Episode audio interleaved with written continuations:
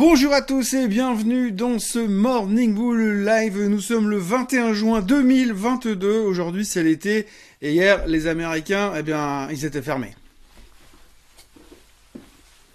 Alors oui, bien sûr, comme d'habitude, lorsque les Américains sont fermés, c'est toujours un petit peu bizarre en Europe, bien sûr, donc euh, ça vaudrait peut-être même pas la peine d'en parler, mais je vais quand même trouver plein de trucs à dire ce matin, comme d'habitude, parce qu'il y a toujours des trucs à dire dans le monde merveilleux de la finance. Alors tout d'abord, on va commencer par ce qui s'est passé en Europe, c'est-à-dire les marchés étaient relativement hauts hier.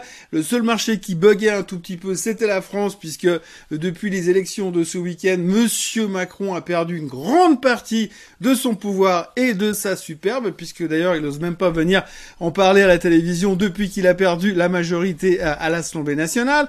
Donc du coup, euh, les gens se posaient pas mal de questions sur le fait que est-ce que la France sera gouvernable les cinq prochaines années? Grande question s'il en est. La réponse, on la connaît. Non, elle sera ingouvernable puisqu'ils seront incapables de se mettre d'accord, sachant que les pouvoirs sont aux extrêmes, et puis qu'ils vont jamais se mettre d'accord entre la droite et la gauche, et puis que le centre, finalement, plus personne n'a envie de bosser avec eux.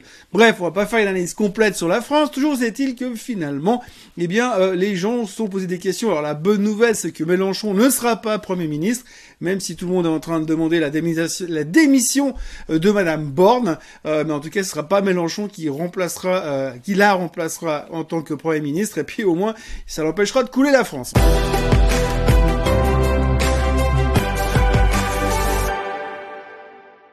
Reste, que dire des marchés financiers On a pris une espèce de pause puisque les Américains n'étaient pas là hier. Alors il faudra noter que pas grand chose ne s'est produit. Le pétrole est remonté un tout petit peu sur les 110, mais on a toujours cette crainte de la récession qui arrive. Alors c'est vrai qu'aujourd'hui, la grande question qu'on peut se poser, c'est quid de cette foutue récession? Aujourd'hui, on sait que récession, quand on lit un petit peu les médias du matin, quand on lit les experts en finance, eh bien, on retient une chose, c'est qu'il y a quand même peu de chances qu'on y échappe. Alors ce qui est assez intéressant, c'est qu'hier, il y a Monsieur Bollard qui a parlé, Monsieur Bollard qui est membre de la Fed, et qui a quand même laissé entendre que selon lui, qui est quand même le gars le plus haut qu'on peut trouver sur la planète, lui, il a quand même dit que malgré tout, il fallait quand même pas trop peindre le diable sur la muraille et qu'il y avait des possibilités que finalement l'inflation soit combattue par des hausses des taux, euh, par des hausses de taux comme le fait la Fed aujourd'hui, mais qu'en même temps, eh bien, il y avait relativement euh, des chances quand même que finalement l'économie continue à croître. Alors pour lui, il y a encore des perspectives de croissance économique, mais quand on regarde les experts à Wall Street, eh bien eux, euh, quand ils ont euh, commencé à jouer aux osselets et puis à lire dans les euh, dans les dans les abats d'agneaux, eh bien finalement ils se sont rendus compte que il y avait quand même pas mal de chances qu'il y ait des, des une récession ces prochains temps. Alors aujourd'hui, les chiffres, on parle de 45, 55% de gens qui sont convaincus qu'on va avoir une récession. Nomura a publié un papier hier en disant que c'était clair et net qu'avant la fin de l'année on y était. Euh, il y a plein de gourous qui passent à la télé en ce moment pour dire qu'on va pas y échapper, que les marchés vont aller plus bas, que la fin du monde approche, etc., etc. On connaît l'histoire. Ce qu'il faut retenir quand même, c'est que de toute façon aujourd'hui, comme tout le monde vient en même temps, vaut mieux avoir tort tous ensemble que raison tout seul.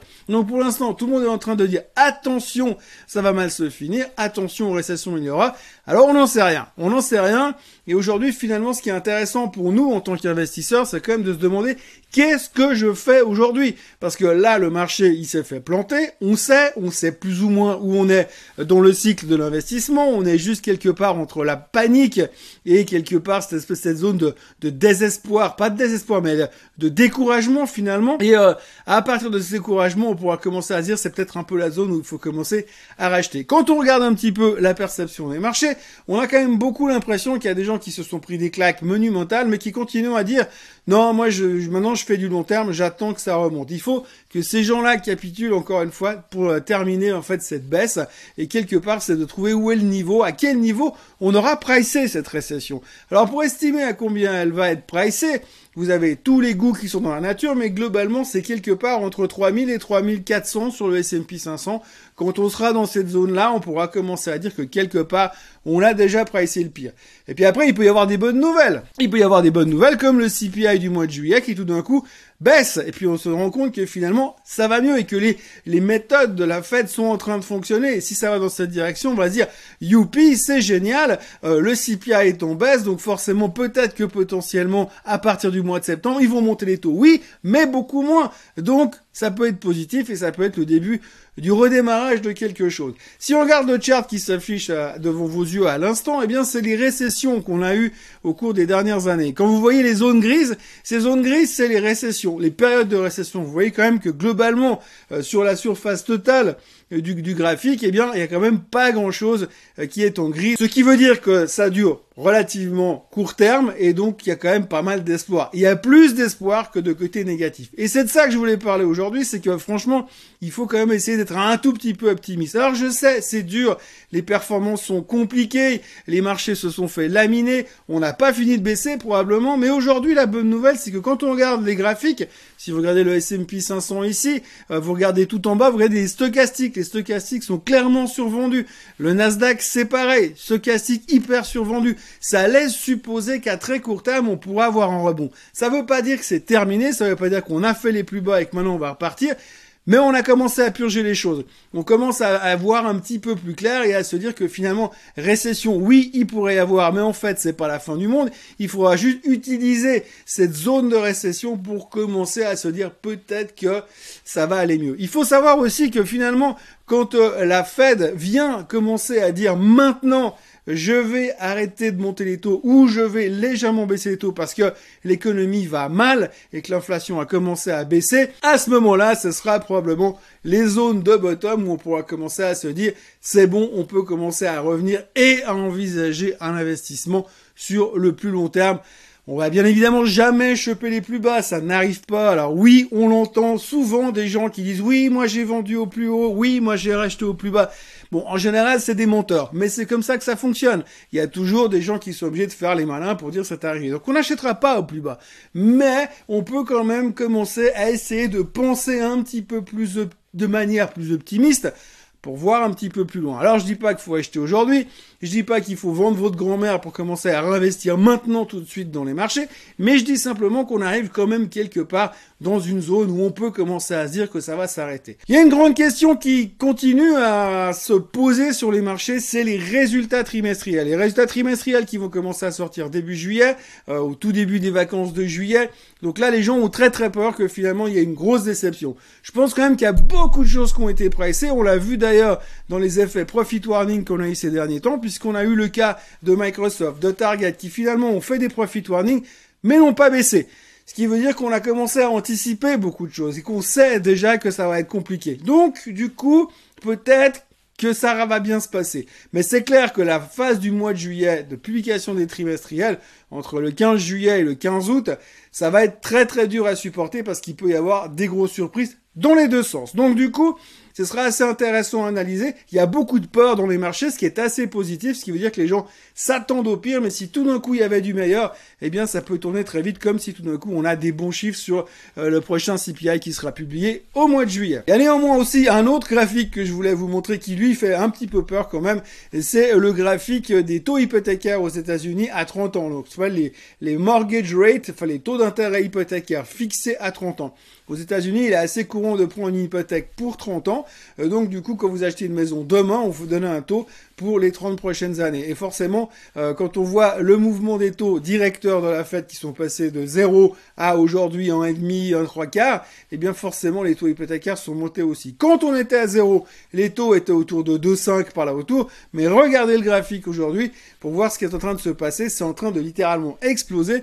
Imaginez si aujourd'hui votre emprunt hypothécaire passe de 2 à 6, forcément ça va faire un tout petit peu bizarre à la fin du mois, surtout selon la taille de l'hypothèque, bien sûr. Donc pas mal de doutes là aussi, il y a de plus en plus d'articles. J'avais dit que j'en parlerais plus, mais je suis quand même obligé de le replacer parce que le jour où ça va commencer à tomber, je pourrais dire oui, mais je l'avais dit.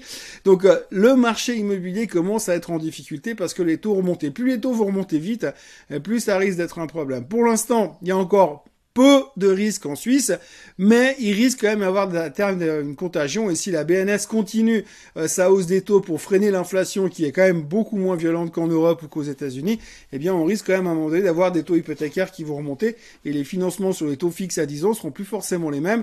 Et donc, forcément, ceci expliquant cela, moins d'acheteurs. Si les vendeurs veulent vendre, bah, moins d'acheteurs, les prix baissent. Et vous connaissez euh, la suite du mouvement. Alors ça veut pas dire qu'on va avoir une crise immobilière et un effondrement immobilier, mais ça veut quand même dire qu'aujourd'hui on est un petit peu dans la phase finale de cette euh, correction d'une euphorie qu'on a vécue ces dernières années, qui ont été induites par euh, de l'argent facile, des taux à zéro et des injections de liquidités massives de la part des gouvernements et des banques centrales.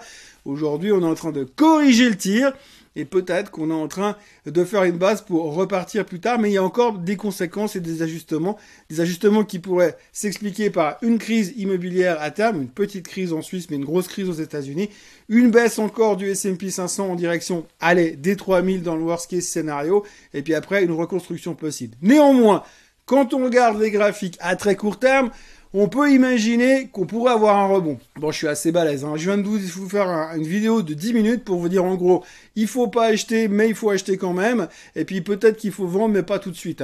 Bref, en gros, j'ai dit comme d'habitude, comme tous les analystes du monde, je sais pas. La météo aujourd'hui va faire beau, mais peut-être il y aura des passages nuageux, de la pluie, des orages et de la neige en haute altitude.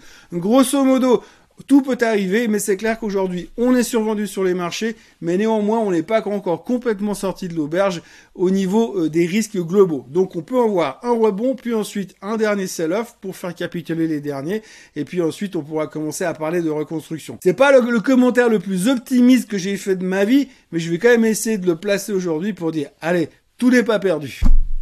Voilà, les Américains étaient fermés, les Américains vont ouvrir tout à l'heure. Pour l'instant, les futurs sont en hausse de 0,5%, ça fait 400 400 points de hausse euh, sur le Dow Jones pour l'ouverture. Ça ne veut strictement rien dire, mais pour l'instant, on est plutôt encouragé par effectivement cet effet survendu sur les marchés. Le pétrole remonte un peu, l'or ne fait rien, le Bitcoin est toujours à 20 000. Il y a toujours des problèmes dans le monde des Bitcoins, du Bitcoin et de la crypto-monnaie en général mais on espère que ça va se calmer. Néanmoins, quand on regarde le graphique euh, qu'on a ici, qui était euh, l'image de ce Head and Shoulder de l'époque, eh bien, on voit que potentiellement on peut retourner dans la zone des 12 500, 13 000, si vraiment c'était un Head Shoulder à l'époque, ce dont je me méfie toujours des Head and on connaît l'histoire.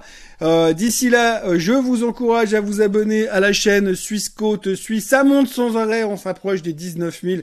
Allez, on va dire qu'avant la fin du mois de juillet, on doit être à 20 000 sur cette chaîne-là. Et puis, euh, moi, je vous souhaite également... Ah oui, je vous encourage à liker cette vidéo. Parce qu'aujourd'hui, j'ai mis une chemise pour compenser un petit peu. Et je vous souhaite une très très belle journée. Et je vous retrouve demain à la même heure et au même endroit pour un nouveau Morning Bull Live. Bye bye.